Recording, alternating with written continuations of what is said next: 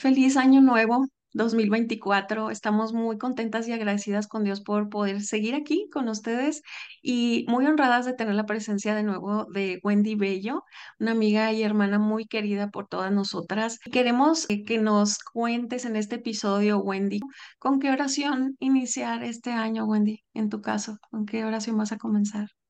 Oh, wow. Eh, cada año, mm, cada año le pido al Señor que me ayude a pensar en algo como, como que sea una especie de brújula, ¿ves? Como para cada año.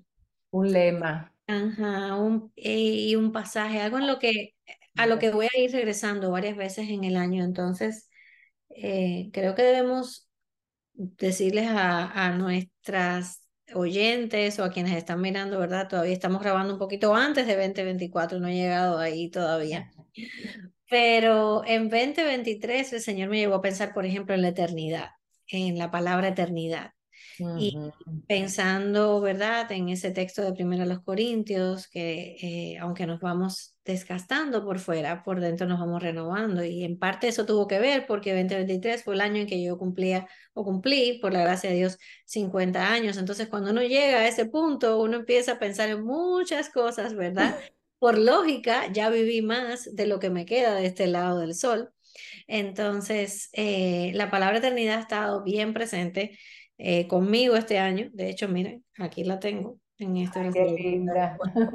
Amén. Eh, así que eso es lo que estuvo para 2023. Todavía no sé exactamente qué, en qué quiera el Señor enfocar mi mente y mi corazón para 2024, pero la exhortación es a que antes de que cual, ¿verdad que nos hacemos tantos planes y que si quiero bajar de peso y si quiero re- arreglar no sé qué cosa de la casa o quiero terminar la carrera o quién sabe cuántas cosas se nos puedan ocurrir, ¿verdad?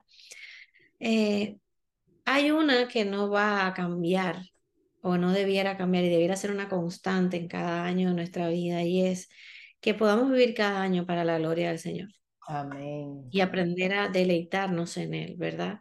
Eh, mencionabas ahorita a Piper y pienso en su hedonismo cristiano, ¿verdad? En aprender a deleitarnos en el Señor, porque así es cuando Él más se glorifica, cuando nosotros vivimos una vida que se deleita en Él. Entonces, en un mundo que va a mil kilómetros por hora, en un mundo donde todo parece estar fuera de control y, al revés, nosotros recordar que eso es lo que parece, eso es lo que ven nuestros ojos, pero lo que nosotros sabemos, porque la escritura dice es bien diferente, es un mundo que sigue bajo el control de nuestro Dios que está en su trono y hace lo que le place, ¿verdad? Como dice Salmo 115, entonces nosotros podemos también pensar que sea lo que sea, que sea un año que vivamos deleitándonos en Dios y para su gloria.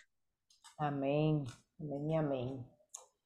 Eh, bueno, queridas amigas y hermanas, muchas gracias por iniciar este episodio de este año con nosotras, eh, con muchos deseos de, implementar cosas nuevas que hemos escuchado hoy, que buen día compartido con nosotras.